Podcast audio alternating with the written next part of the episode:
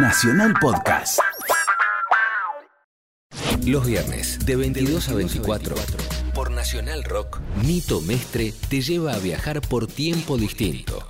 Aunque eso suene raro. Distinto tiempo. Son dos horas para que la música te sirva de máquina del tiempo. De otro tiempo. De otro tiempo. Distinto tiempo. Nito Mestre. Música por músicos. Por Nacional Rock. 937.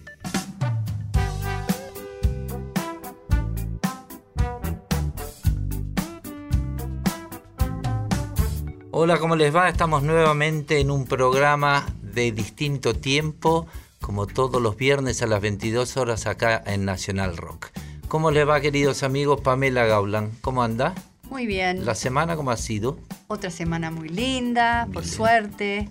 Siguen las lluvias. Siguen las lluvias como siempre. Eso es bueno, ¿no, Gustavo Divera? ¿Cómo va? Buenas noches. Buenas noches a todos, ¿cómo están? Nito, Pamela, ¿cómo están? Es, bueno decir, si- sigue lloviendo, ¿no? Sigue lloviendo, total llueve para acá en la Argentina, pasa de todo un es poco. muy bueno. Bueno, vamos a empezar con dos clásicos, como Pará, siempre. que voy a saludar a la gente del interior que nos está siguiendo mucho y a toda la gente que se puede conectar. Entran al Facebook Distinto Tiempo Radio y se pueden conectar de cualquier país. O sea, va a haber un, un- un link ahí donde lo cliquean, entran y nos escuchan de Perú, Colombia, España, de cualquier lado que sea. Nuestros amigos de Inglaterra. sí, 22 horas más 6 a las 6 de la mañana levantarse para escucharnos medio japonés. Pero ponele que en Latinoamérica, en la franja es así, ¿no? Sí, pero lo pueden escuchar al día siguiente también. Ah, sí, claro. Bueno, después eh, todas esas cositas se las vamos informando en Facebook, Distinto Tiempo Radio. También nos pueden escribir a Twitter. Distinto tiempo radio. Mira vos, qué novedad, ¿no? Y yo me tiento acá por otra cosa que después les voy a contar cuando digo distinto tiempo a cada rato. ¿Qué nos ibas a contar, Gus? Empezamos con dos temas eh, clásicos de distinto tiempo. Bueno, ¿cuáles son? Vamos con Violencia en el Parque de Aquelarre y el segundo tema, Live and Let Die de Paul McCartney. Que ahí tiene, tiene una pistita, estos dos temas, tiene una pista que te va a llevar a dónde vamos a hablar hoy. Ah, bueno, bueno. Ah, bueno, dale. Ok. Vamos, distinto tiempo. Violencia en el parque de la ciudad, terror en las rutas hay.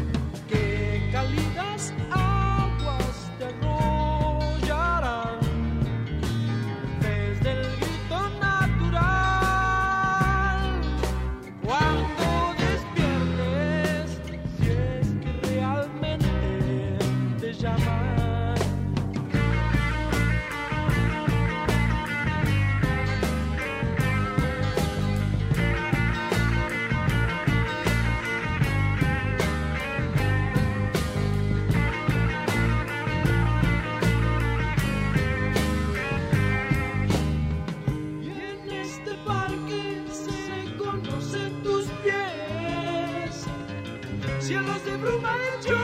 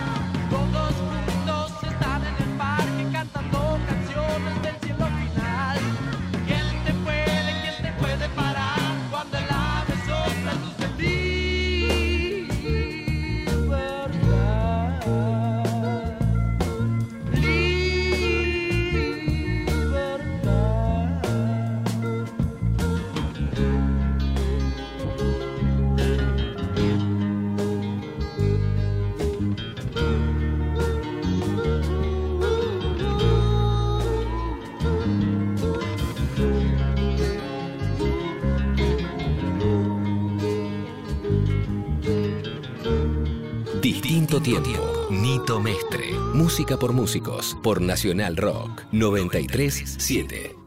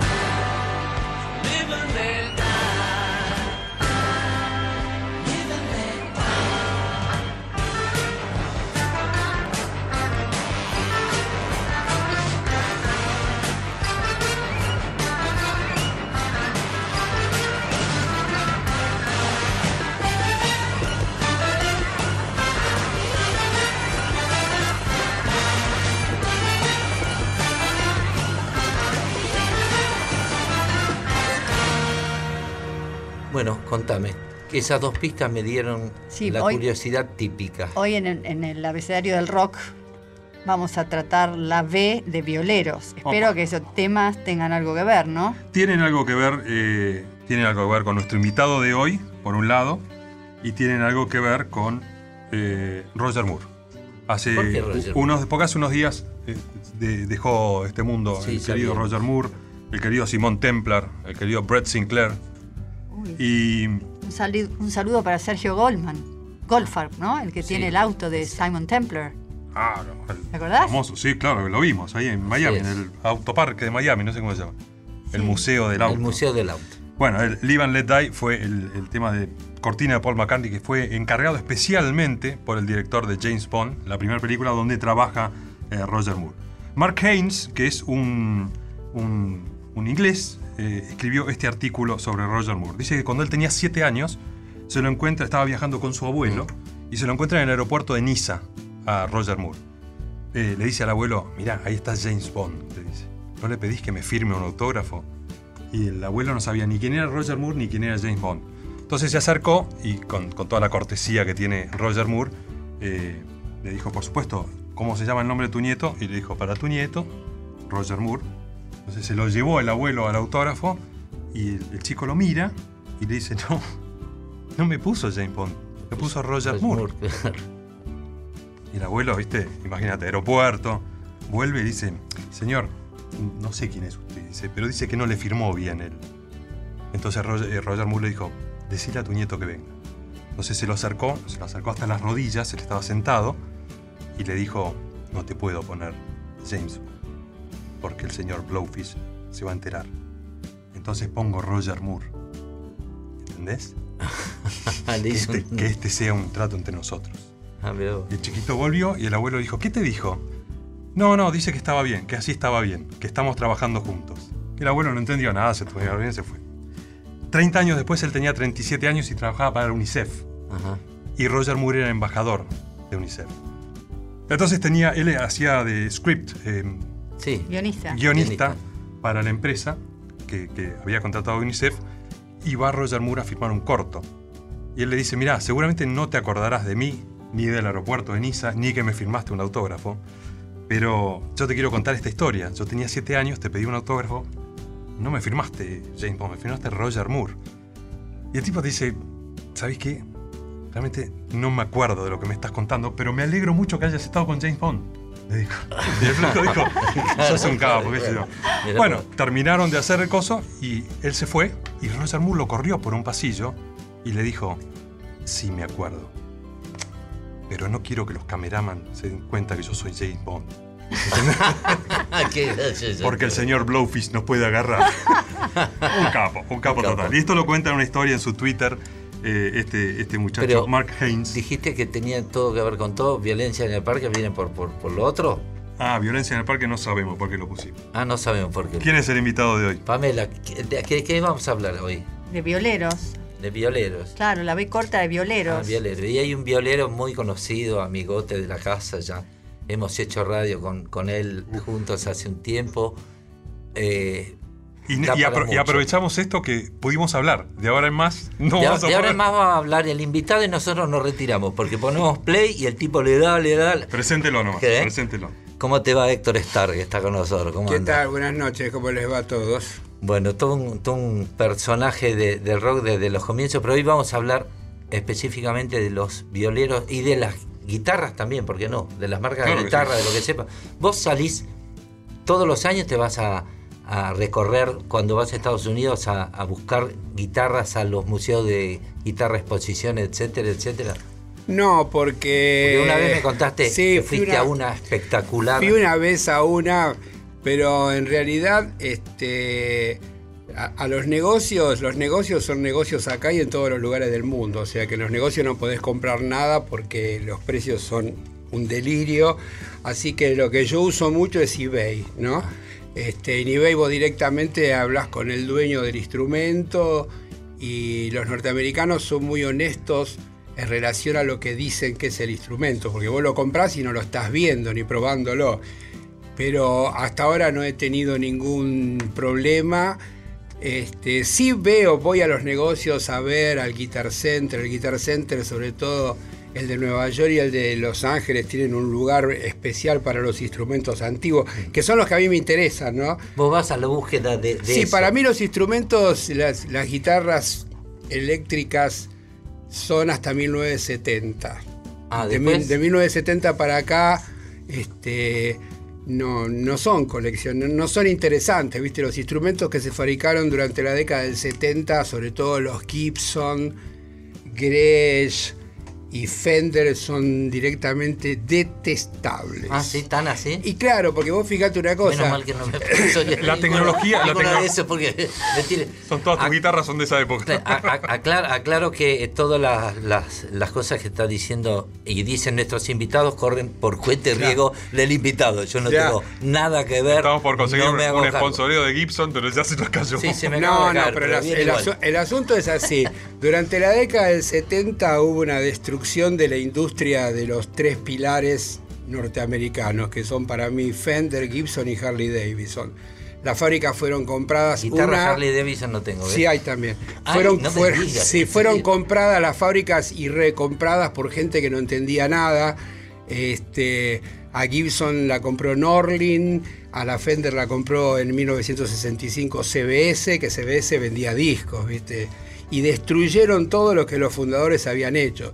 Y aparte había otra cosa más, había una gran este, solicitud de guitarras eléctricas. Ten en cuenta que quién iba a comprar una guitarra eléctrica en el 59 o en el 63. Todo el boom fue con los Beatles primero y después vino el segundo boom que fueron los guitarristas de blues. Eric Clapton, Jimmy Page, este, Jeff Beck, que son los que empezaron a volver a usar la Gibson Les Paul. Todo el mundo quiso una Gibson Les Paul. La Gibson Les Paul se dejó de fabricar en 1960. En el 68 la, reintrodujeron. Y bueno, y al igual que todos esos chicos del mundo, yo era uno que soñaba con la Gibson Les Paul.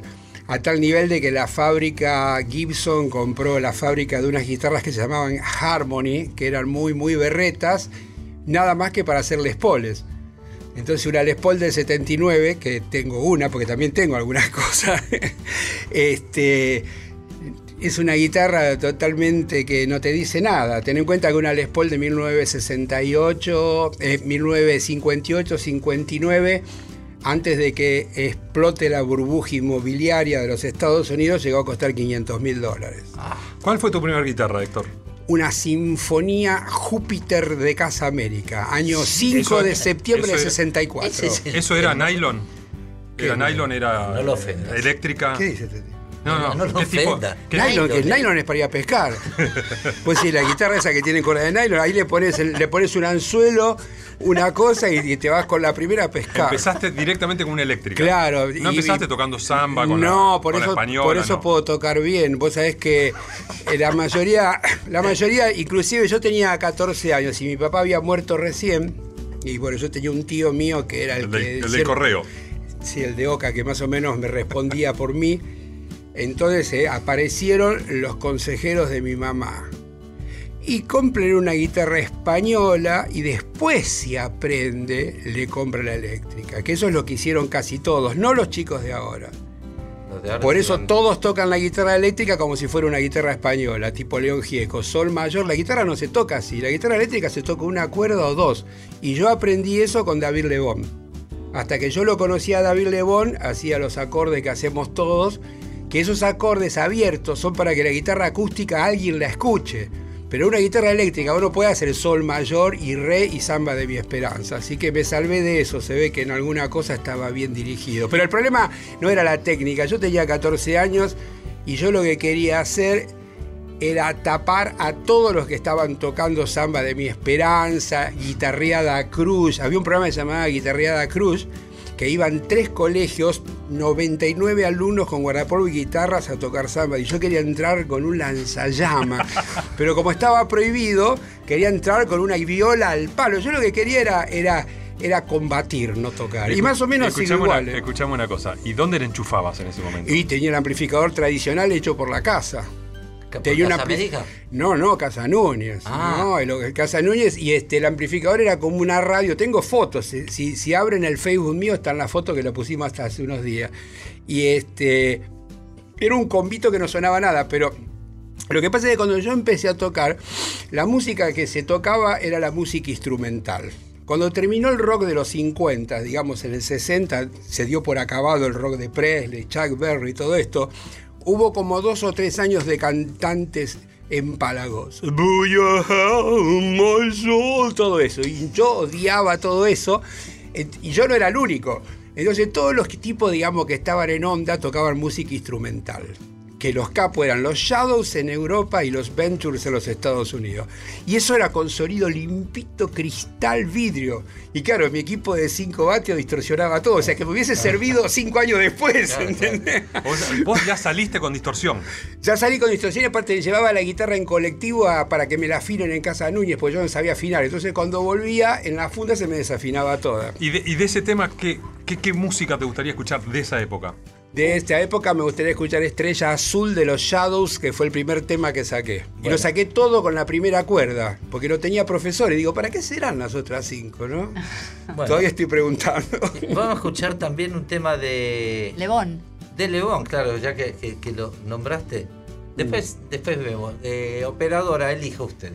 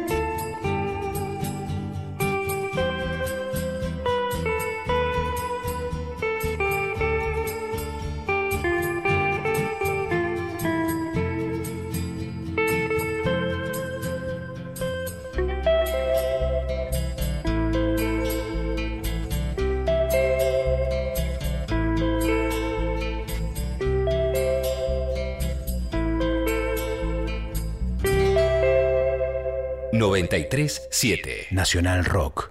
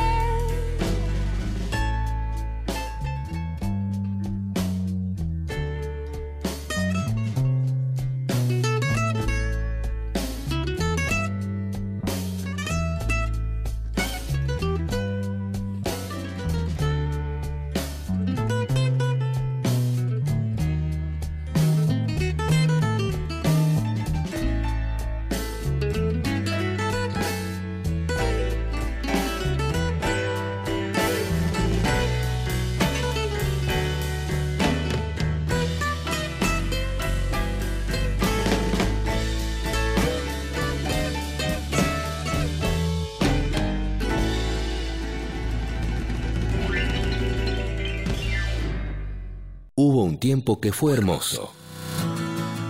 Hubo, hay y habrá un distinto tiempo. Nito Mestre te lleva a recorrer la música que nos trajo hasta acá. Distinto tiempo. Distinto tiempo. Nito Mestre. Bueno, estamos hablando de guitarras y ¿cuáles serían las grandes guitarras del rock? Si tenés que nombrar tres, cuatro. Mirá, las grandes. Íconos. Sí, las grandes guitarras son la Gibson y la Fender, que son como la Ford y la General Motors. ¿viste? ¿Y modelos? Pero, ¿Modelos? y no, yo me vendí. No, pero ¿por qué te vendí? Me vendí porque empecé con la Les Paul, como conté Claro. recién, como todos los chicos, pero ya hace muchos años. Gracias a Levon también, que toco con una Fender Stratocaster. No, lo que yo quería aprovechar la oportunidad, ¿viste? Los tipos que tienen. Quiero aprovechar la Si oportunidad. tenés para- dos minutos, eh, a ver Eh, si no, vamos, de ser si breve. te- escuchá. Voy a decirte una frase que no se dice nunca. En la radio el tiempo es tirar. El tiempo es veloz, dice Sí, claro. Bueno, no, el, asunto vez. de la Gibson Les Paul, que es la guitarra tan famosa, que es una guitarra que salió en el año 1952 y que la mayoría de la gente no sabe que se dejó de fabricar en 1960. El modelo, el famoso Gold Top, que es el dorado, que se fabricó hasta el 55, 50 hasta el 55 con los micrófonos comunes. Después se fabricó hasta el 57. En el 54 salió la Les Paul Custom, que para los argentinos es la famosa Les Paul negra que todos queríamos tener porque Papo tenía una. y John Ackerman y Leon Russell, que justo ahí cuando yo tenía 20 años, todos tenían la Les Paul negra menos yo. Bueno, los Rolling Stones también tenían. Keith Los- los roles también, sí. Y este. Y, todos estos instrumentos que fueron. Fueron. La Les Paul, la primera fue muy bien recibida, fueron cayendo en las ventas, porque la Fender la fue superando, la Fender era más económica, era más dúctil y era menos pesada. Entonces la Les Paul se discontinuó en el año 60. Y después, debido a lo que conté antes, cuando salió Eric Clapton, este, los instrumentos tienen oleadas. Vino una nueva oleada de la Les Paul, pero no existía la Les Paul. Yo por eso me divierto mucho cuando encuentro gente que dice, tengo una Les Paul 65. Digo, qué raro, porque no se fabricaba en esa época, ¿viste? Y en el 68 salió de vuelta a la vida. Y todavía la tenemos con nosotros. Después se dejó de usar en los 80 cuando vino la música medio hop o medio el- el- lo que la ¿Quién, New quién era. Les Paul? Les Paul era un señor que era un gran guitarrista, muy famoso en la década del 40 y los 50, pero él, él tuvo muy poco que ver con el diseño de la guitarra. Les Paul fue el tipo que por primera vez metió un tronco en una guitarra acústica para que las tapas no vibren y evitar el acople. Antes de esto, la gente metía colchones, este, frazada, cualquier cosa para que la guitarra no acople, porque ya había amplificadores poderosos en esa época, de 30 y 50 vatios, pero las guitarras de caja acoplaban, era imposible tocar. Entonces Les Paul metió un, un- un trozo de madera que unía las dos tapas y con eso se presentó en la Gibson y en la Epiphone diciendo, mirá lo que se me ocurrió. Ah, él vino de afuera. ¿Y Claro, no. se- se- ¿Por qué Gibson y no Fender? Fue a la Fender. Porque la Fender ya hacía guitarras macizas. Es más, cuando él empezó la Fender no existía. Entonces él, en los años 40, que, que era un, un joven que quería tocar fuerte, se le ocurrió eso. Entonces dijo, esto está interesante para que alguien lo fabrique. Fue a la Gibson, fue a la Epiphone, no sé dónde, y dijeron, flaco, el lunes te llamamos. Nunca más. De repente en el 48, 49 aparece el viejo Fender con las guitarras macizas, entonces Ted McCarthy, que era el gerente de Gibson, dice, llamen al chico del tronco. Ah, mira. Y ahí cae el Paul en 1952, pero la guitarra ya estaba diseñada. Él eligió el color y el puente, pero la guitarra la hizo Ted McCarthy, que era el gerente de... de- pero él puso el nombre de esa guitarra. ¿Y Pero quién creó la guitarra eléctrica en sí? La guitarra ¿Quién eléctrica... se adjudica es- el es- invento? mira, las primeras guitarras eléctricas no eran guitarras, eran guitarras hawaianas, slide. Inclusive Fender ya hacía un montón de años que fabri- fabricaba guitarras hawaianas. Yo no sé cómo no se les ocurría utilizar la misma técnica en una guitarra. Pero las primeras guitarras son de fines de los años 20. Hay una. Se, se- se cree que la Vivitone y la Rickenbacker son las primeras que se han fabricado a, fi- a fines de los años 20. Y ya la Rickenbacker tenía palanca en esa época, sí. Y este.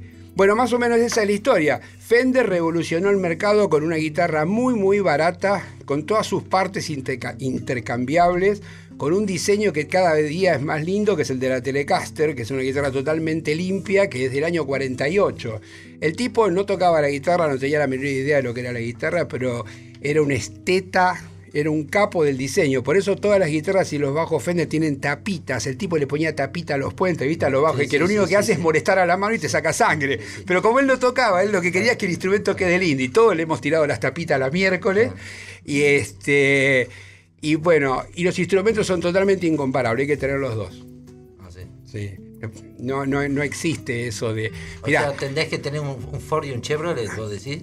Sí, bueno, eso. A Papo eso. Bueno, pero. eh, Se lo decías a Papo y te tira. Mentira, por el porque balcón. Papo, el Papo, era Pap- de Chevrolet. Sí, pero eso fue se vendió, porque Papo al principio andaba en un Falcon que era del padre, y en 1970 yo lo acompañé a comprarse un Falcon blanco con el cual se fue de gira con los gatos. Eso es otra historia. y, después empezó con el Chevy. Che, vamos a escuchar otro, otro par de temitas más. Les recuerdo que estamos en distinto tiempo. Podemos ir una tanda también, así saludo y dejo felices a no solo a los oyentes, sino a los productores. Distinto tiempo con Nito Mestre. Viernes, desde las 22 hasta la medianoche. Vamos a con temas que, que programa Héctor Stark hoy, que es nuestro invitado. The Sky is Crying de Steve Ray Vaughan y El gran estafador de Nasta Super. The sky is crying. Cannons tears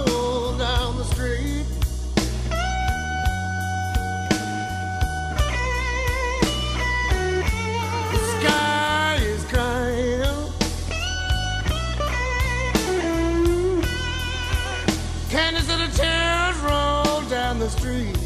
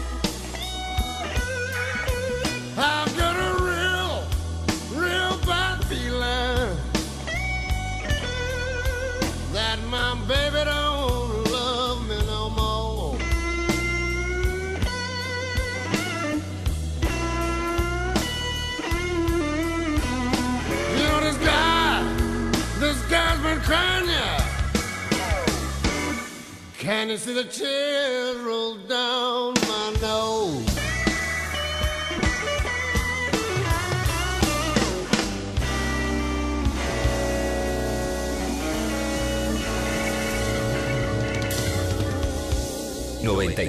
siete Nacional Rock.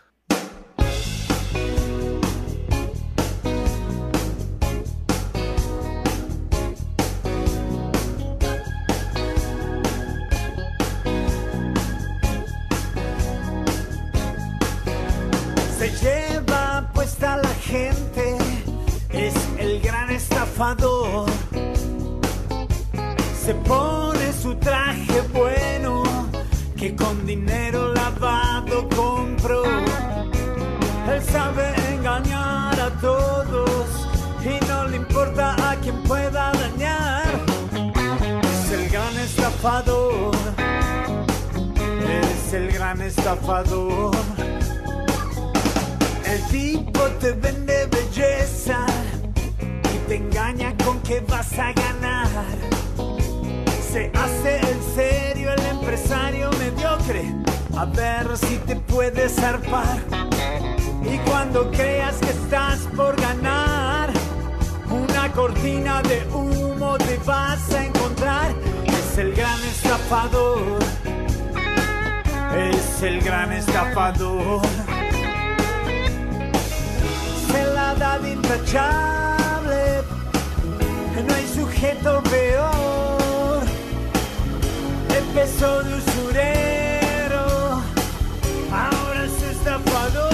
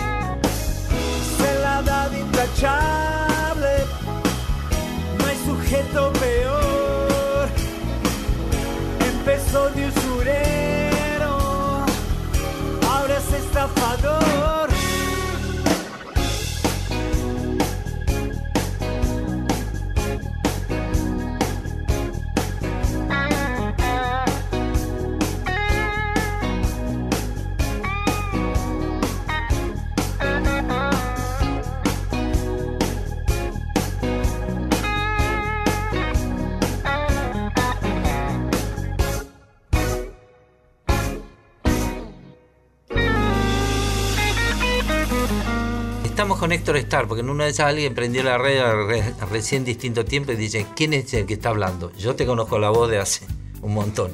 Ahora lo van a conocer Sí, es bueno eso. Es bueno eso que dijiste. Yo muchas veces prendo la radio y está un tipo que es súper interesante. Claro, y no sabes quién corno y, y es. no, y dice, bueno, ahora lo despedimos y vos te quedás Quédate con la y te quedás ¿Y diciendo, este ¿quién quién habrá sido este tipo? Me da una Son años de radio, Héctor, eh, escúchame una cosita. Bueno, seguís contándonos lo de Gibson. Si es que quiero, Bueno, si no ofende, claro, entonces este, ese, es, es- es- ese es el problema por el cual se ha bajado tanto la calidad. Ahora, estas tres fábricas de las que estamos hablando, que, son Fender, Gibson y Harley Davidson, a principios de los 80 fueron recompradas por antiguos dueños, empleados, fanáticos, y, y je- rejerarquizaron la marca. Por ejemplo, Gibson en el 82 sacó el Custom Shop, donde empezaron a reproducir guitarras antiguas con empleados viejos, herramientas. Y ahora vos te podés comprar una Gibson o, o hasta una Fender coreana por 90 dólares y yo salgo a tocar con eso tranquilo. Ojalá eso hubiese existido cuando yo empecé a tocar. La Gibson es una gran marca que provee todo tipo de modelos, desde las acústicas que les gustan a ustedes hasta la Les Paul. Tiene, tiene grandes íconos como la SG, como qué sé yo, grandes aberraciones como la Flying V, la Explorer, y ni hablemos de la 335. La 335 salió en 1958 y es la guitarra quizás más versátil que existe. Contale cómo es una 335 Y la para el- el 335, que no es guitarrista. La 335 es la copia del invento del Paul. Es una guitarra de media caja hueca, pero que en el medio tiene el tronco. Y sobre ese tronco están montados los micrófonos, el puente y el cordal. O sea que en realidad es una guitarra maciza, pero con dos pedacitos de acústico. alrededor. que eso le da, si vos querés, con el micrófono de arriba un sonido dulce como para tocar jazz, tango, bolero, cha-cha-cha. Y si pones el micrófono de abajo suena casi como una Les Paul. Las Epiphone Casino tenían como el mismo aspecto que las 335. Sí, pero eran huecas. La Epiphone Casino es una Gibson 330. ¿Es cierto que Epiphone empezaba a crecer en su fabricación de guitarra y Gibson la compró para frenarla un poco? Exactamente. Eh, la, la Epiphone era una, una gran fábrica de guitarras que en el 1957 la compró la Gibson y la tuvieron hasta el año 67 como una marca paralela. No bajaron la calidad. Este, digamos, se fabricaban a la par. O sea, por ejemplo, lo que vos dijiste, la que usaba Lennon, que es una Epiphone Casino, en Gibson se llama Gibson S330, que es la misma guitarra, nada más que no tiene ese clavijero horrible de la Epiphone. El largo. Sí, ese clavijero largo. Entonces, es en el año 67 la Gibson saca de mercado la marca Kalamazoo. La marca Kalamazoo era la marca barata para niños de, de Gibson, que es la guitarra que usaban los bluseros. Y todos los fanáticos del blues dicen, hay que tocar con una Kalamazoo. No, los negros tocaban con eso porque no tenían un sope, ¿entendés? Entonces ahora quedó como la guitarra del blues, esa y la, y la, y la Estela. Entonces en el 67 empiezan a fabricar guitarras en Oriente, en Japón. Y ahí la marca pasa a Japón y sacan la Epiphone Gemini, que es como una Les Paul que se vendió acá de dos cuernos. Y ahí la marca murió. Así que la marca Epiphone hasta el 67 se fabricó. Ahora vuelven a fabricar. Epiphone es una marca que está. No, Epi- Epiphone es En la, li- China, es la en línea barata de. Gibson. Sí, Gibson, Gibson- están sacando buenas Sí. Gibson lo que hizo no cometió el error de Fender. Hay Fender me- japonesa, mexicana, peruana, boliviana, ahora hay una fábrica en Aldo Bonzi. Bueno, en cambio Gibson, todo lo que dice Gibson hasta ahora es yankee. Y todo lo que dice Epiphone es oriental. Pero ahora me enteré que están haciendo guitarras en Oriente con el nombre Gibson. o sea Gibson que- tuvo un problema con. Con las maderas. Con las maderas, con ¿no? la, Sí. con la importación de madera de India. Sí, estaban Pero sobre usando- todo para, para guitarra acústica, que no es el rubro del. No, del estaban, joven. estaban usando madera noruega. Decía Lennon. Si escuchás mi Fender, contame de Fender. Pues la historia de Fender es apasionante porque yo lo adoro al señor Leo Fender por todas las innovaciones que hizo para la música. Porque ¿Él qué era? ¿No era, vos dijiste que No, no era él era, él a era un tipo que, que, eh, ahí en San Fernando Valley, en, en- en- en- en California, reparaba radios. Ah, Y hay unas fotos muy simpáticas. Tenía un carrito, pero sin caballo, con dos bocinas y un amplificador. Y él iba con eso por la calle haciendo publicidad. Y, y dice Fender a los costados ya con la letra y ¿Publicidad todo. de qué? De- y esta de- tarde compre acá en la Ah. esquina, en el Sunset Boulevard tenemos pepe papas, limones argentinos. Ah, ah, eso, eso hacía. hacía. Sí, o por ejemplo iba a una cancha de, fútbol, decía esta tarde juegan los halcones. Eso hacía Leo Fender. y reparaba radios y le reparaba los amplificadores a, a los músicos. Entonces los músicos decían, loco, vos, que, vos tenés que hacer algo para, para que la guitarra no se acople. Porque él ya fabricaba con George o para que Fullerton. se escuche. No, para que no se acople. Si no se acopla, se escucha, porque No, puede subir el no volumen. una acústica, por ejemplo, que no se escuchaba nada. ¿Es mentira eso? No, eso fue 40 años antes. Eso Bueno, cuando, cuando se inventó la guitarra eléctrica, eso ya se solucionó. Ah, pues. Entonces, este, el viejo fabricaba unas guitarras slide o hawaianas que se llaman G y L, que eran George y, y Leo. George Fullerton, Ah. Leo Fender. Y en realidad no estaba muy lejos la guitarra eléctrica maciza de eso. Y en algún momento se ve que se le ocurrió y sacó la Fender que se llama Squire, que, sa- que es de un solo pickup que salió en el 49 por ahí. Y fue un boom tremendo, porque era una guitarra que la podías usar a cualquier volumen, valía dos pesos. Este, y, el tipo desde un tallercito que era chiquitito como un pañuelo terminó con una industria. Él cuando vendió la fábrica en, en enero del 65 la vendió en 5 millones de dólares, que dicen que es la venta más grande de la historia de la música hasta ahora. O sea, si vos esos 5 millones los pasás ahora, y él tenía problemas de salud y qué sé yo. Pero hay otra cosa más, aparte de los instrumentos, eh, los amplificadores Fender son tremendos. No hay ningún Bueno, claro. equipo que suene como un equipo Fender. Era la combinación ideal, una Fender Stratocaster con un equipito Fender. Inclusive ahora, bueno, yo lo uso hace como 30 años, yo uso una copia de un equipo Fender de los 50, que vos lo ves y es una radio. Yo, yo cuando veía eso, decía, ¿cómo tocan con esto? Suena tremendo. La estética es antigua. Vos ten en cuenta que en los 50 ya existía la Les Paul, la Stratocaster, la Telecaster, el bajo Fender salió en el 52. O sea, los tipos en el 52 estaban tocando con lo mismo que nosotros. Claro. Y, y- y lo que es más increíble que pasaron 60 años y no hubo ningún avance. Todos los avances que se han tratado de hacer en modernizar, en esto, no sirvió ninguno. ¿Y los equipos no los cambiaron nunca? ti- ¿Siempre No, sí. no, o- no, o- los, o subieron no, los equipos? CBS se mandó un desastre Ah, ¿sí? atómico. En 1968 sacaron toda la línea de equipos a transistores. Ah, Vendieron uno, ¿sabés quién lo compró? Emilio del Huercio para el bajo.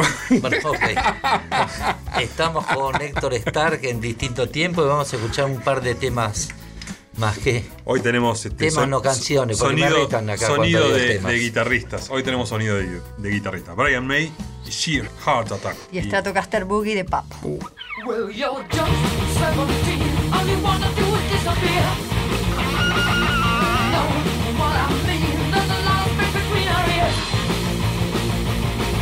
The that you were talk, you don't remember nothing. Hey, hey, hey, hey. It was the DNA. Hey, hey,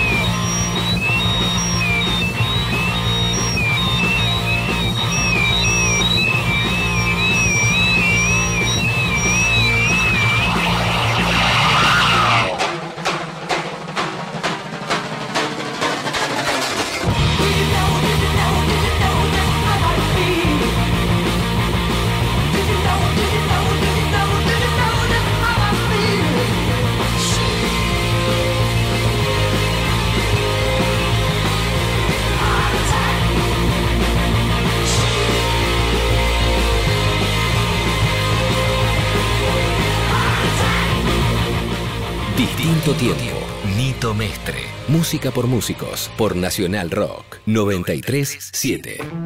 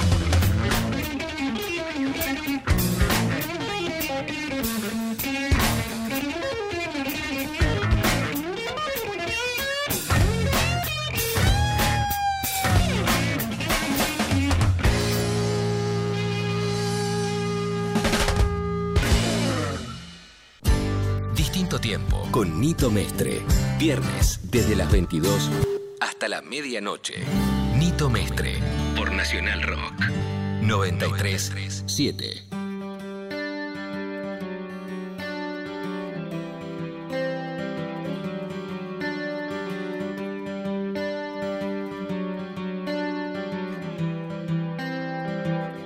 Bueno, estamos volviendo a distinto tiempo y repito, como le gusta también a él escuchar, que estamos hablando con Héctor Stark.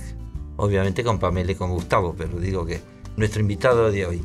Y estamos hablando de violeros, y en este caso de guitarras, y en este caso de modelos de guitarra. Estamos hablando de Fender. Porque Bueno, eh, estrato y, y tele son bien distintas. Son bien distintas.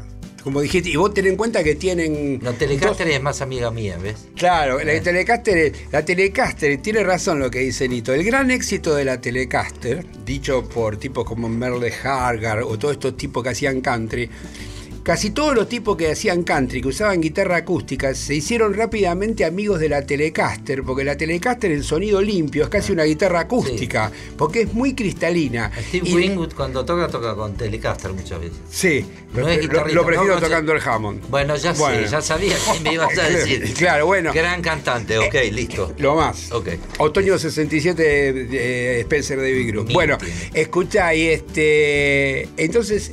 Le servía a los tipos que hacían, viste, los guitarristas de country, todos usan Telecaster. Barton. Porque no, porque en esa época no se podía amplificar una guitarra acústica. Ahora No, te no compras una Martin, una Taylor y la enchufás. Entonces los tipos pelaban Telecaster con sonido limpito. Pero a su vez, los tipos que tocaban la guitarra hawaiana o pedal, no sé cómo mierda se llama, yo Pedal le- steel guitar. pedal steel guitar, que se usa mucho en el country, los tipos En que. el campo, yo creía que iba a decir. Los tipos que, que- que dominaban la Telecaster lograban el mismo sonido con la Telecaster. Vos si ves, ahora no- yo no conozco mucho de guitarristas. Hay uno que toca ahí en, en, en Crossroad, en el recital de que organizó Clapton, un gordito que toca con la Telecaster, que toca country. Entonces, Gill. es mismo, Vince ese, ese ¿De que es largo, animal. rubio? No, no, es uno de anteojos, gordito, es un genio como guitarrista de Vince- country. Vince- Vince Gill. Ese, ese, ese, por ejemplo, vos lo escuchás y parece una guitarra hawaiana y estás tocando con la Telecaster. Ese fue el éxito de la Telecaster. Pero ahí nomás, ya en el 52, este, Leo tenía lista la Strato. ¿Pero ¿sabes por qué no la sacó? Porque él no quería que se vea la palanca. Porque todas las guitarras en esa época tenían la palanca esa. Este. ¿Cómo se llama la palanca? La Bixby, que eran unos fierros horribles que te rompían la estética del instrumento, aunque a la Grece le queda linda. A la, bueno, a la 335 le queda Era la Bueno, más ancha. eh, eh, Tenía un cordal es atrás. una porquería llena, ancha. lleno de fierro, Y de- y resortes y, todo. Entonces el viejo Fender quería que la palanca no esté. Ah. Entonces, para que la palanca no esté, le metió todos los tornillos Atrás, atrás, los claro. resortes y estuvo elaborando. Es más, los prototipos quedaron en la oficina de él y, la, y, la- y CBS Columbia los tiró a la basura. Porque hizo montones de prototipos motivo para que esa palanca ande. Nunca lo logró, no importa, porque es una palanca, mirame y no me toques. Pero son instrumentos totalmente diferentes, pero conservan la posibilidad de cambiar el diapasón, sacás cuatro tornillos, le pones Sí, el mango sí, de una a la claro. otra. Ah. Este, eran guitarras muy versátiles. Y yo creo que sobre todo la Stratocaster le salió de casualidad. ¿Sí? Sí, sí, eh, o sea, la belleza del instrumento, pero yo creo que nadie pensó que esa guitarra iba a tener tantos sonidos. ¿Y la- las de ahora? Son, igual- son iguales que las viejas. Las, Ah, bueno, las- las nuevas son una maravilla. Ah, Las- son las una nu- maravilla. Sí, mientras Ah. que no toquemos la, la década del 70, está todo bien. Y ¿Vos, este- vos elegís alguna guitarra para tocar algún tema? Vos decís, No, este no, tema yo da uso para. una sola guitarra. No, pero vos tocabas 335, tocaste Les Paul, tocaste Tele, tocaste Pero eso cuando era chico y quería que me vean que tenía tres guitarras. No, yo uso una Stratocaster y de esa no salgo. Ahora por ahí sí voy a tocar con un amigo y llevo otra, qué sé yo, para, para probar. No pero- decís, este tema es para una No, Telecaster, no, este no. para una Les Los Paul. temas, los temas son para una guitarra y los sonidos tienen que salir del intérprete. Según la emoción del intérprete cambia el sonido de la guitarra. Eso de cambiar la guitarra a todos los temas me parece una payasada. facha, ¿no? Sí. Nosotros cuando empezamos a A tocar... menos te- que se te corte una cuerda, bueno, cambiamos de te guitarra. voy a, contar, claro. un- voy a contar una cosa que a vos te va a gustar. Cuando vino en, en Armistice, cuando vino Bruce Springsteen, Sí. Él tiene una Squire 54 que le regaló el padre cuando era chiquito, que le pusieron el micrófono de arriba se aparece una Telecaster. Entonces yo estaba en el escenario con el asistente, qué sé yo, Bruce Springsteen, año 83-84. Cuando Creo que, sí. creo que facturó ese año 55 millones de dólares el pibe, porque fue el año más famoso de su historia. ¿no? Entonces estoy con el tipo y él decía, Tele number one el estuche. Le digo, ¿traen muchas teles? Me dice, no, esta es la única. Entonces me la dio, la de Bruce Springsteen. Y le estábamos cambiando las cuerdas. Digo, ¿pero no, no traen otra guitarra? No, me dice. Bruce Springsteen, 55 millones de dólares. Y si se rompe una cuerda, y separamos y la cambiamos. Era Bruce Springsteen, no era un payaso de estos que usan 38 guitarras para que lo vean, ¿entendés? Ahora vamos a hablar de payasos y, Ah, sí, y vamos- guitarristas, Y ¿no? vamos a dinamitar más gente. Todo. Bueno, pero payaso. apellido. el- Después, el, guitarrista casi siempre tiene algo de payaso y de Moria Kazan, si no, no estaría ahí adelante. De Moria Kazan me vas a explicar qué parte tiene de Moria Kazan. Después, después, después me contás. con Estamos los en distinto tiempo y vamos a escuchar un par de temas.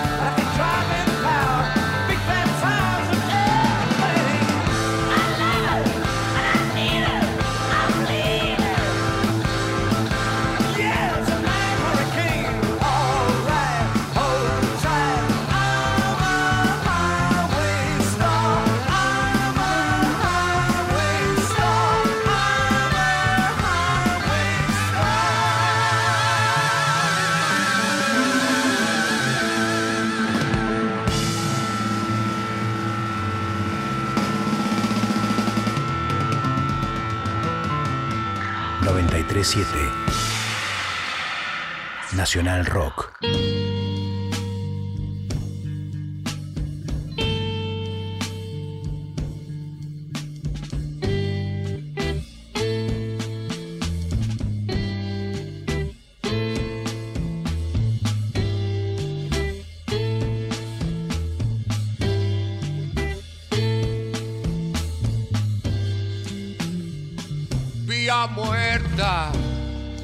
calle con asfalto, siempre destrozado.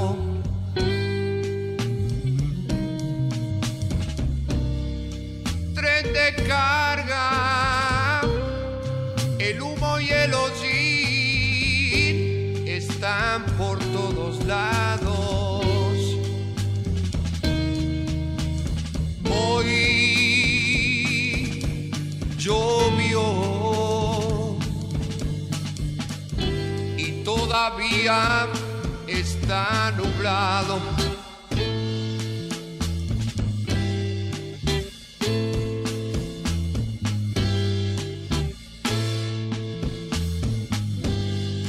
Sur y aceite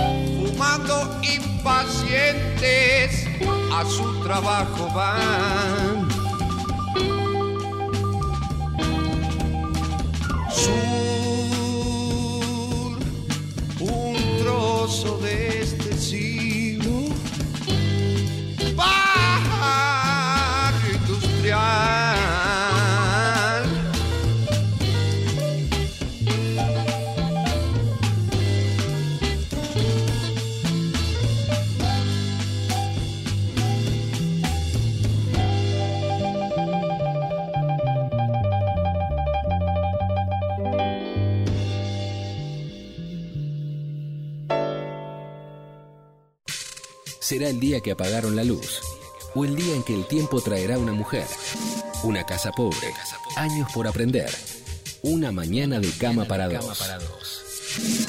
Sí, pero esta noche hay algo distinto. Distinto tiempo, con Nito Mestre. Viernes, de 22 a 24.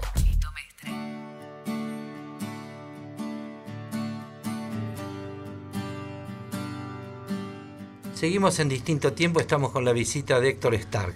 Vamos a hablar un poquito de los guitarristas. Estuviste hablando, contándonos las historias de las guitarras. Ahora los guitarristas.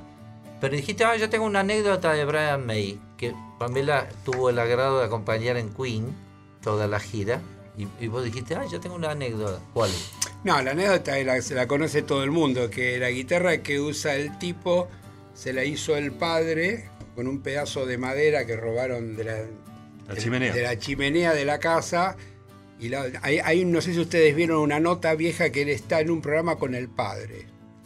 Entonces le dice, bueno, ¿cómo es la historia de la guitarra? Entonces Brian dice, sí, ¿no te acordás, papá, que le robaste una puerta de la alacena? No, no le robé una puerta de la alacena, mamá, le robé un pedazo de madera del, del- del- del hogar. Y el tipo sigue ahora tocando con la misma guitarra. ¿Sí? Nunca la cambió, solamente usó una Telecaster en el tema ese.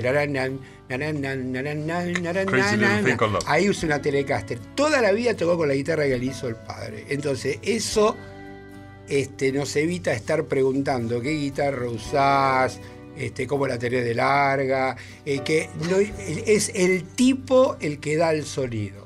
¿Entendés? La guitarra tiene tres micrófonos Barnes ingleses que nunca nadie los usó en su vida, una palanca de una Armstrong. El que le da el sonido es el artista. Es- es- guitarra. el que le da el sonido es el artista. El tipo toca con eso y con un box AC30. Y sabés que no usa púas, usa una, una moneda de un penique. Yo tengo porque me mandó él, porque un amigo mío estaba trabajando con él allá y me mandó tres monedas. y el tipo que debe ser uno de los guitarristas más grandes de la historia del rock. Lo que pasa es que dentro de ese grupo mucho no se nota eso. Pero yo no sé si ustedes escucharon a Queen antes de que empiecen con el Mamma Mía y todo eso. Era un grupo de heavy metal tremendo. Yo les recomendaría a los que están escuchando que escuchen los primeros tres discos de Queen. Te digo que Led Zeppelin al lado es Banana Porredón, ¿viste? Con el... Conociendo... Hablemos de guitarristas de acá. Sí. No, no, empecé, contame algún más de afuera porque dijiste, después de Steve Ray Vaughan, no existe Y nada. después ¿Por de qué? este- porque, ¿Por qué? mira, los yo, que yo soy muy. con- para empezar, yo estoy por cumplir 67 años. Y es muy difícil traspasar las capas generacionales. Este, me pasa en, en- en- en todo ámbito musical. Pero los- los- yo creo que en la guitarra, después de Hendrix y de Steve Ray Vaughan, que vino a ser un hijo, ya, ya está todo inventado. Entonces yo particularmente he vuelto al principio de todo. Yo hace dos años que voy al Festival de Blues de Chicago, escucho estos negros que le faltan todos los dientes, que meten una un nota cada 15 minutos porque no le dan los dedos ni el bocho. Eso me gusta. Yo nunca me voy a olvidar un día a Papo, porque uno toca como es como persona. Entonces yo soy acelerado, hablo a mil y toda la vida toqué a mil. Y un día Papo me dice, estábamos tocando en casa, ¿no? Mete menos notas y sentilas más. Ah, mira. De eso se trata. Entonces, creo que el último tipo que escuchó que sentía tanto la música era Steve Ray Vaughan. Eh, hay, hay una información tan grande en la web, en todos lados, que ahora todo el mundo toca bien. Porque ahora un chico de 13 años se compra una, una Fender Squire por 99 dólares, pone la televisión, pone la computadora y sale el Robin Ford y dice la guitarra y a el tipo a los 15 días está tocando. Pero ¿qué pasa? No tienen que tocar. O sea, no hay, no hay creatividad, eso lo paso a la, compe- a, la, a la composición y todo. Está lleno, acá en Argentina do- yo cada vez que veo un pibe tocar me da vergüenza decir que toco la guitarra, porque todos tocan a 100 mil y qué sé yo, pero ¿quién crea un estilo como lo creo, qué, qué sé yo, este, no sé, Hen- bueno, Henry ya son palabras mayores, porque Henry directamente era como Luis Alberto, es un, los trajo un marciano a los dos. Bueno, sabés que yo estuve en la casa del Museo de Hendrix y el cuaderno del colegio secundario de Hendrix tiene los mismos dibujos que el de Luis. ¿Sí? Porque todos dibujábamos conjuntos cuando éramos chiquitos, porque ahora se dice banda, sorry. Bueno, y todos dibujaban amplificadores gigantes antes que exista el Marshall. Y yo me acuerdo del cuaderno de Luis, que él dibujaba tres tipos tocando y los equipos eran como edificios. Y en el cuaderno de Jimi Hendrix está lo mismo. Porque son creadores. ¿Entendés? Hendrix pintaba, Luis pintaba, escribían letras, tocaban la guitarra. Entonces esos tipos dejaron tanto que yo veo tocar un tipo como Steve Vai, que yo sé que toca bien y sé que estudió en, sé todo, sé que estudió en el conservatorio, sé todo, pero se pone un ventilador para que se le mueva el pelo. Yo se lo alquilo. Entonces, en- entonces eh, eh, eh, me parece que no hay una cosa, ¿cómo te, no sé si la palabra es honestidad o qué, ¿viste? Me parece que hay mucho de show business, mucho de Sunset Boulevard, muchas lamparitas, mucho Tinelli, pero no le veo ninguna creatividad. Me quedo con Freddie King. De, de- de hecho, el otro día fuimos al recital de Sting y a mí me impresionó, o sea, lo que es el marketing del artista, que el tipo no se movía en un radio de 50 centímetros, o sea, toda, todas las poses y todas las cosas. Y eso es lo que transmite, cero autenticidad. Sí, bueno, yo laburé con ellos cuando vinieron acá y me los llevé a mi casa, a él, y el único, el único tipo simpático y agradable era Andy Summer. Los otros dos eran dos tipos bastante repugnantes. De cualquier modo, este, Steen es un músico tremendo, Sí, es un no, es- compositor tremendo. Y es, sí, eh, es y uno de los pocos que puede es todo, bajo, es sí. lindo, eh, tarda nueve horas, diez horas en hacer el amor, todo eso que dicen, toda la historia, pero el un tipo con tanto talento yo le permito todo, ¿viste? Lo que, lo que me hincha las pelotas es, la pose y todo el pirú pirú y después arranca con Miranda, ¿entendés? Pero un tipo como Sting le perdono todo, ¿viste? Porque es un genio el tipo, pero es amargo. Escúchame, Héctor, lo nombraste varias veces a David Lebón. Sí, David Lechón. David Lebón es más chico que vos. David Lebón sí es un pendejo, tiene dos años menos. Cuando yo lo conocí tenía 15 años y lo conocí con su grupo Albatros, con otro chancho más que era Rinaldo Raffanelli en bajo y Luis Gambolini en batería. Y en esa época, estamos hablando del año tres. 67, yo tenía 17 y- o 18 y él tenía 16, el tipo que tenía imagen de músico era músico.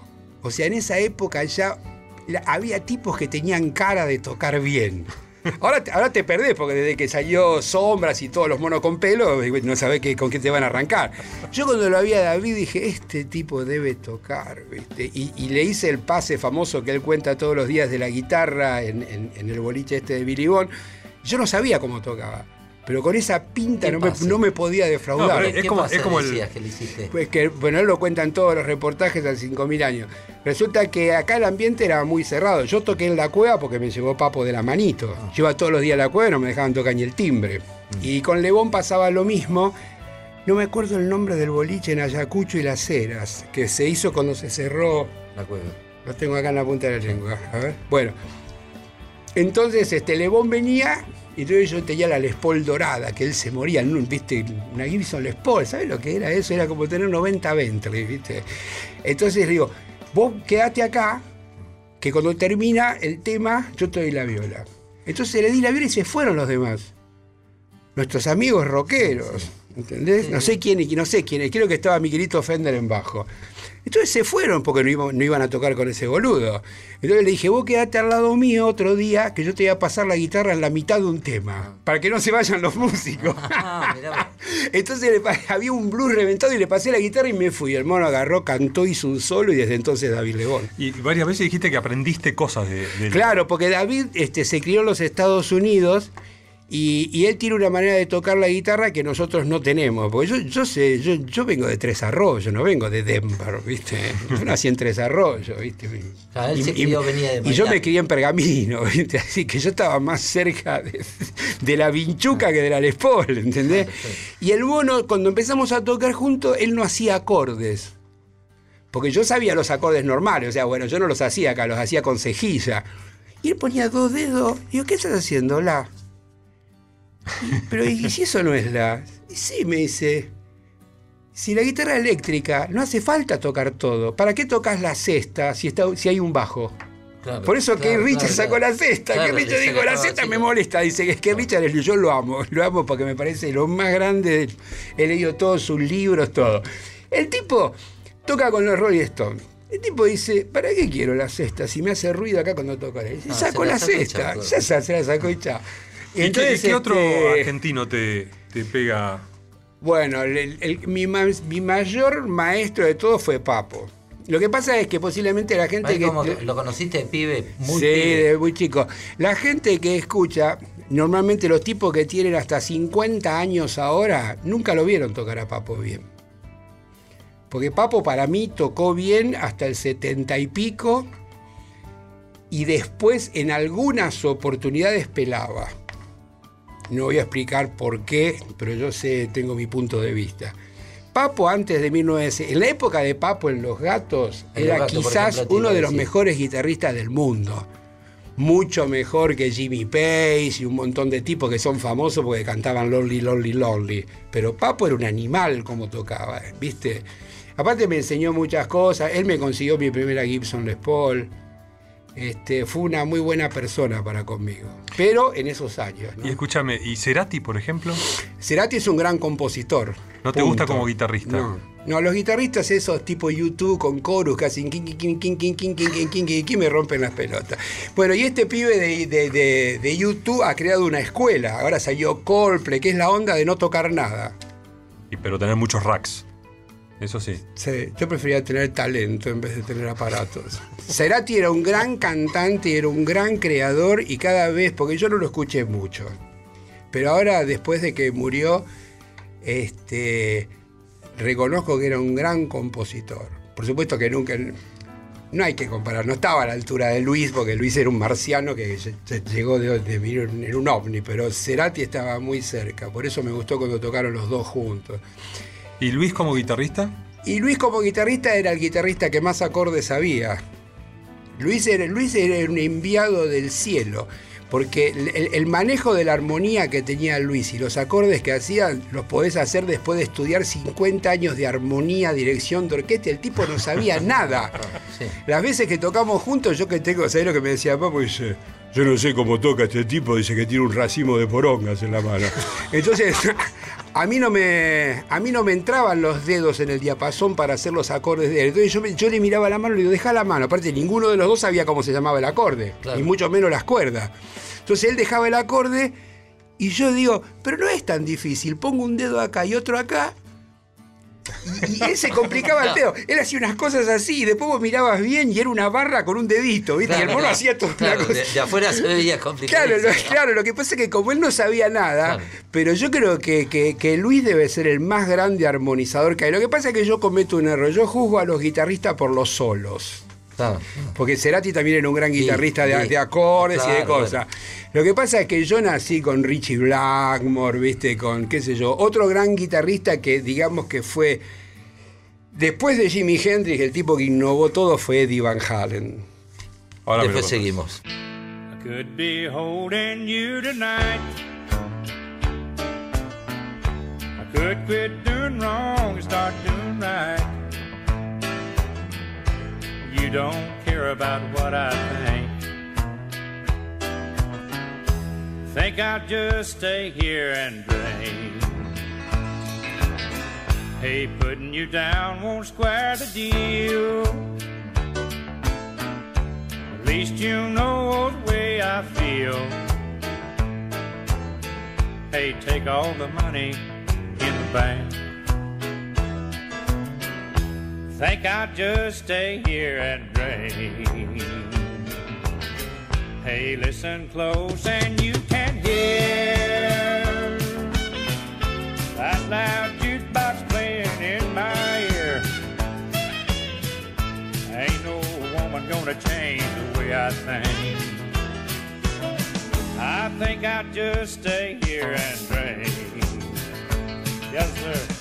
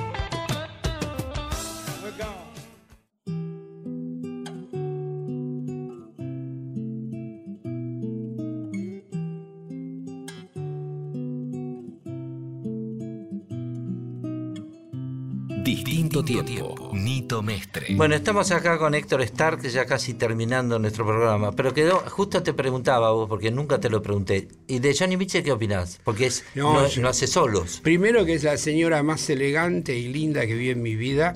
Este, es una compositora increíble.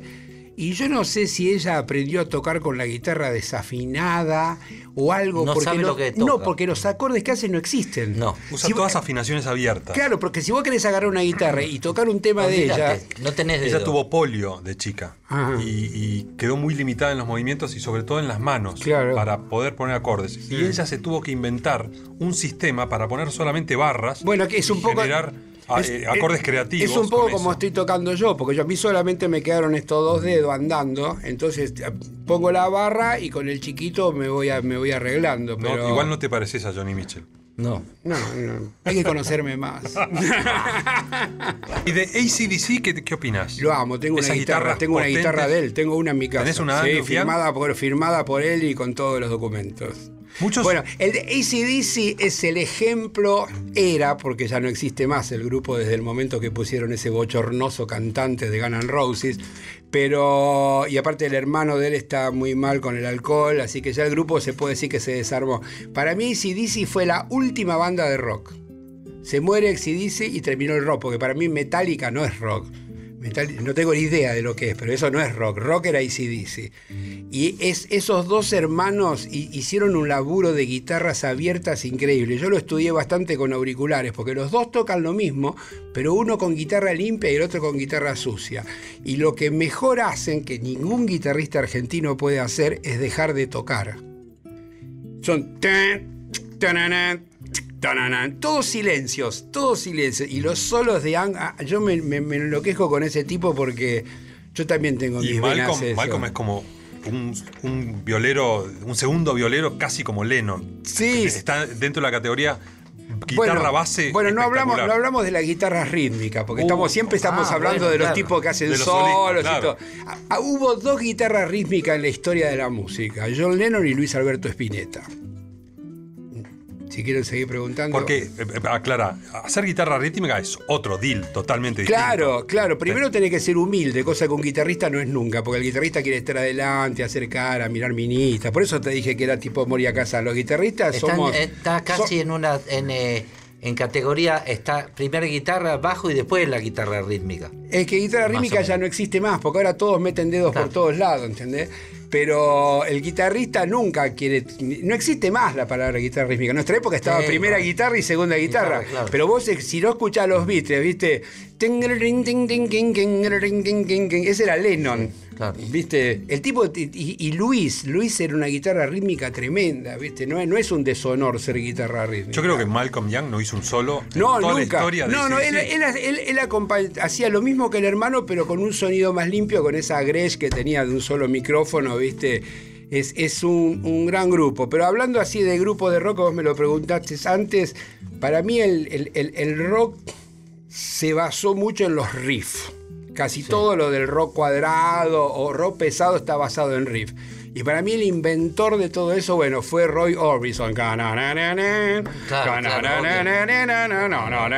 Bueno, también los Beatles, pero el más grande para mí es, es- es Jimmy Page. ¿Viste? Temas como Perro Negro.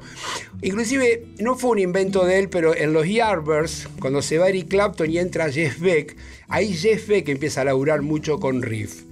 Y en un momento se va el, el- el otro violero y queda Jeff Beck en primera viola y Jimmy Page en bajo. Ah, en Que- bajo, Sí, que es lo que la, la- la famosa eh, película Blow Ah, Up. sí, ah, sí. Ahí está Jimmy Page en bajo. Y ahí entre esos dos animales empezaron a laburar en riff. Y yo cuando escuché eso enloquecí, porque a mí la guitarra rítmica siempre me molestó, porque me hacía acordar a Samba de mi esperanza. Entonces el tipo era. pero La parte del riff lo toca cualquier boludo y suena poderoso. ¿Entendés? Suena poderoso. Y, y Jimmy Page fue un gran hacedor. El, el riff para mí más grande de toda la historia es el de Perro Negro. Sin embargo, Jimmy Page para mí nunca fue un gran guitarrista solista, sí fue un gran productor. Escalera del Cielo es una obra de arte, desde el, el solo hasta cómo está hecho el tema que lo produjo él, porque él ya venía con experiencia. Vos sabés que él, Él, él era- grababa profesional de, de, de estudio, Claro. lo llamaban para, para hacer grabaciones ¿Vos te acuer- profesionales. te- de ¿Se todo. acuerdan del tema este de los bravos Black is Black? Black is Black. Bueno, ese tema es de un grupo español que se llama Los Bravos. Y Fue la única vez que un grupo español estuvo número uno en el mundo. Pero los tipos que, que era, to- tocaban con las cejas, ¿viste? Lo Tocaban. Entonces van a grabar a Londres y, y que, y que hace el riff es Jimmy Page. Ah, sí. Sí, Ah, ah, mucho antes de Led Zeppelin. Es casi están con, con Jimmy Ah, Page. claro, porque era guitarrista de sesión. Y en esa época que dijo acá el doctor Virela, era el doctor Videla. Videla, sí. Este estuvo, este era represor. Bueno, este, el doctor Videla lo dijo. En esa época Jimmy Page usaba una Les Paul Blackie con tres micrófonos y palanca, que era una Les Paul de las de verdad. Tengo miedo de preguntarle por un guitarrista porque no es mentira ver, con una bomba. decime, a ver, porque es ¿quién? muy conocido. Mark Knopfler.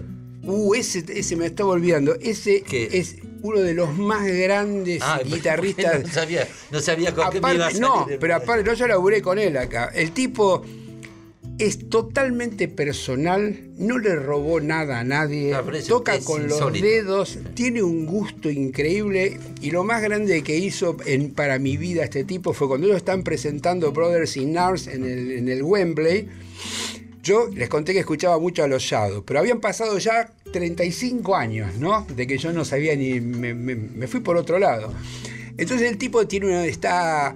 Está. ¿Cómo se llama el violero? Mark Knopfler. Está Mark Knopfler con una Fender roja. Dice, yo tengo esta guitarra Fender roja porque cuando era chiquito tocaba temas de un grupo que se llamaba Los Shadows. Con ustedes Han Marvin. Y Ah, ser el violero sí. de Los Shadows con la Fender roja. Y yo no lo podía creer. Claro, porque esa onda que tiene el de sonido limpito y todo, es, es el sonido típico de Los Shadows. Pero no, es un animal ese tipo. Ah, bueno. Increíble. Sí, qué suerte que te acordás porque son diferentes estilos No, de por eso, guitarra. porque son Totalmente distinto. Eh, Y debíamos- me, me- me olvido de uno, que a ver si dale, con dale, dale. tira ahora. Dale. Y hasta ahora- ahora te perdonan Tengo todo. miedo. Se hizo muy conocido en gusto. Carlos Santana. Uy, Santana, bueno, mirá qué bueno. ten- la verdad que tenés un, un- un- un sentido musical muy amplio y muy, muy bueno, vos, Nito, porque todos los que está nombrando son sentidos eh, Son totalmente distintos, antagónicos. distintos, por eso. San- por eso, por eso tengo miedo. Santana, ¿Vos qué me Santana la, venir? actua- la actuación de Santana en gusto, con Gray Rolly en el Hammond B3 Es lo y. Mike Shrip en batería, es lo más. Y creó un sonido. Es lo más. Él inventó eso. Este. Yo directamente, los dos primeros discos, que es el Santana el de León y otro que se llama Tabú, donde invita, mirá la humildad que tenía el mono, invita a un guitarrista de 17 años que se llama Neil Young, Ah, sí, bueno, pero. que es un, pero disco, es, sí, es sí. un disco que cualquier guitarrista tiene que escuchar Santana Tabú.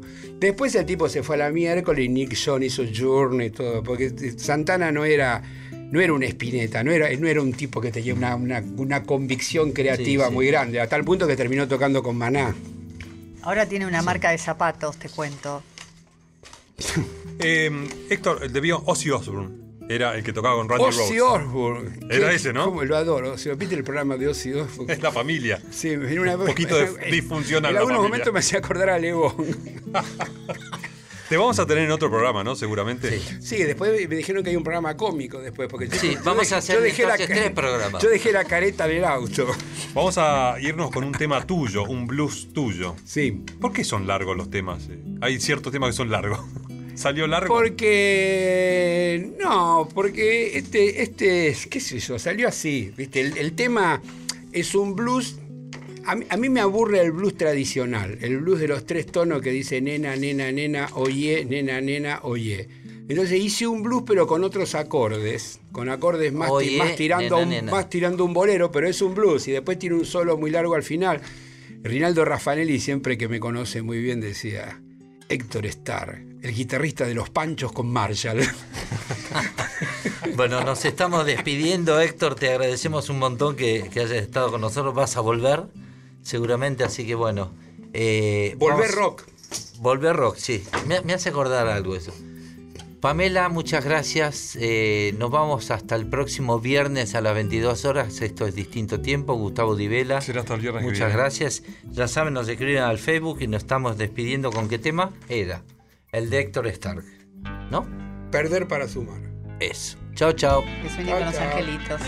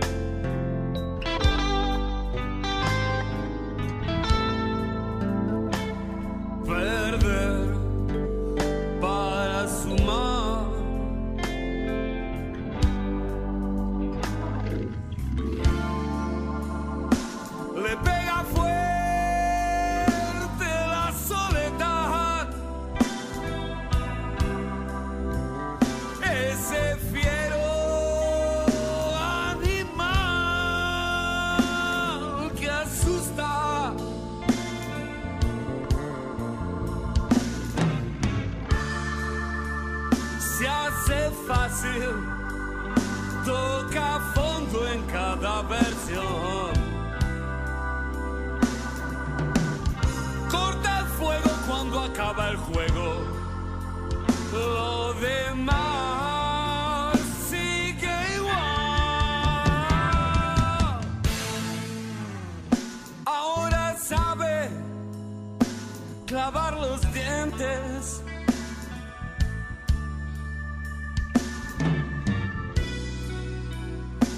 Y jugar muy suave, suave con los pies.